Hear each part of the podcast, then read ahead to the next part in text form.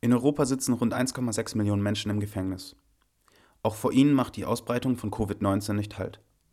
Doch sie werden, wie viele andere marginalisierte Gruppen, vergessen und zugleich besonders hart von den Maßnahmen zur Eindämmung des Virus getroffen. In Italien kam es in mehr als zwei Dutzend Gefängnissen zu Aufständen, bei denen mehrere Menschen starben.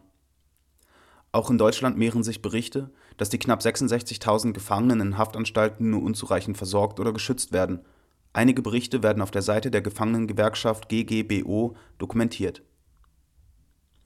Der thüringische Justizminister beispielsweise hat am 19. März weitreichende Maßnahmen erlassen, um die Bediensteten im Strafvollzug zu schützen. Der Schutz der Gefangenen dagegen äußert sich allerdings vor allem in einer massiven Einschränkung ihrer Grundrechte. Sie dürfen bis Mitte April außer in zwingend erforderlichen Fällen keinerlei Besuch empfangen. Auch Ausgänge und Lockerungen sind mindestens bis dahin ausgesetzt. Immerhin die Jugendarrestanstalt ist geschlossen und Ersatzfreiheitsstrafen, also Haft, die verhängt wird, wenn Menschen zum Beispiel Bußgelder für Schwarzfahren nicht zahlen können, werden aufgeschoben, damit nicht noch mehr Menschen in Gefängnissen sitzen als ohnehin schon.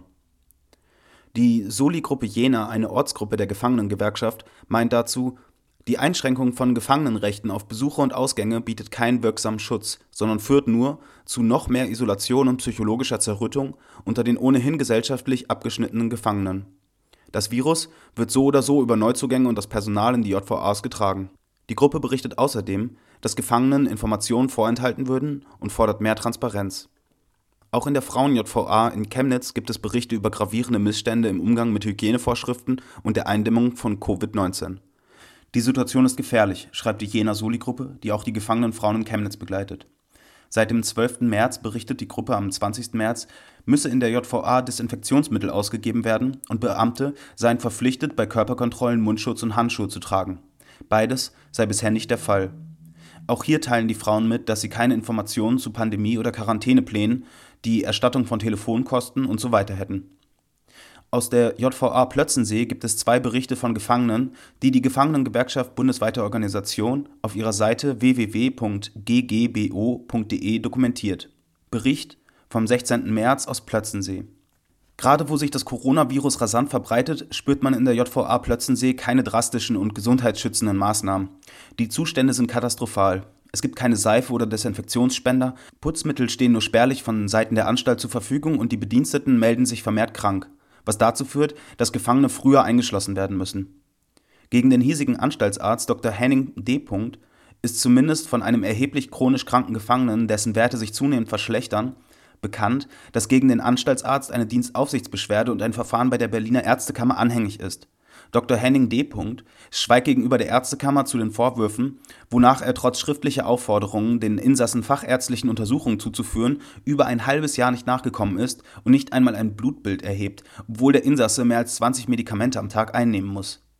Zu Zeiten, wo sich Corona erheblich ausbreitet und gerade Patienten mit Vorerkrankungen wie Herzerkrankungen und Diabetes besondere Schutzmaßnahmen im realen Leben von der Regierung auf den Weg gebracht werden, ist in der JVA Plötzensee nichts zu spüren und wird nicht veranlasst. Bekannt ist, dass sich die JVA Plötzensee auf eine Isolierstation mit 14 Betten vorbereitet, aber keine Beatmungsgeräte für den Ernstfall vorhält. Ein großes Sicherheitsrisiko ist zudem gegeben, dass das Essen in der JVA Charlottenburg gekocht und täglich mittels LKW zur anderen Straßenseite der JVA Plötzensee gefahren wird, wodurch zusätzliche Risiken erhöht werden, Corona-frei Haus zu liefern. Ein weiterer Bericht aus dem Gefängnis ist vom 19. März. Heute haben sich hier drei Insassen bei der Arztgeschäftsstelle mit Corona-Symptomen, Fieber, Husten, Atemprobleme gemeldet und wurden ohne einem Arzt vorzustellen direkt in ihre Hafträume geschickt, mit der Bitte, sich dort aufzuhalten und keine Panik unter anderen Insassen aufkommen zu lassen. Ein Corona-Test erfolgte nicht. Sowohl Insassen als auch Beamten steht die Angst ins Gesicht geschrieben. Offenbar will man die Statistik beschönen und sitzt lieber weiterhin auf einem Pulverfass, zumal weiterhin Versetzungen aus anderen Haftanstalten wie Moabit nach Plötzensee erfolgen und sich so das Virus anstaltsübergreifend verbreiten kann. Hinzu kommt, dass es keinerlei Hygienemaßnahmen wie die Ausgabe von Putz, Desinfektionsmittel oder Seife zum Händewaschen gibt. Essen wird weiterhin in der gegenüberliegenden Anstalt gekocht und per Lkw einmal täglich hier rübergefahren, was zusätzliche Verbreitungswege schafft.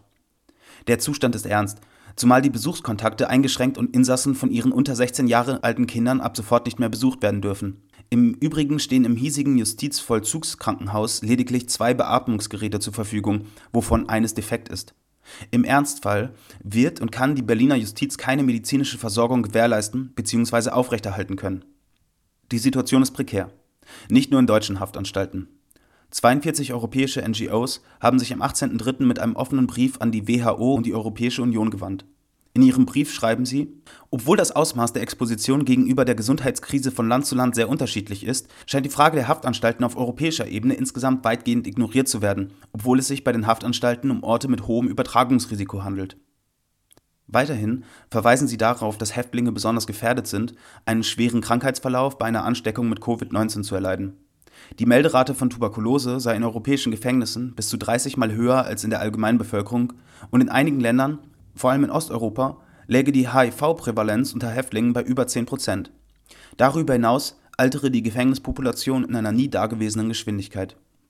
In ihrem Brief fordern die NGOs eine Intervention auf internationaler Ebene, sodass die Wahrung der Grundrechte der Gefangenen und eine angemessene medizinische Versorgung sichergestellt werden könne. Außerdem fordern sie die Belegung von Gefängnissen drastisch zu reduzieren. Dazu schreiben sie Den Staaten steht eine breite Palette von Maßnahmen zur Verfügung, die rasch Wirkung zeigen können von strafrechtlichen Richtlinien für die Staatsanwaltschaft bis hin zu außergewöhnlichen Maßnahmen wie Begnadigung und Amnestie. Es ist von wesentlicher Bedeutung, dass auf europäischer Ebene sehr schnell ein Anstoß gegeben wird, um die nationale Politik auf diese Weise zu steuern. Der vollständige Brief kann unter www.ggbo.de/covid-19 abgerufen werden. Die Gefangenen sind im System schutzlos ausgeliefert und besonders gefährdet, an Corona zu erkranken. In Zeiten massiver Ausgangsbeschränkungen und sozialer Isolation dürfen wir marginalisierte Gruppen nicht vergessen, die noch massiver von der Pandemie und dem gesellschaftlichen Shutdown betroffen sind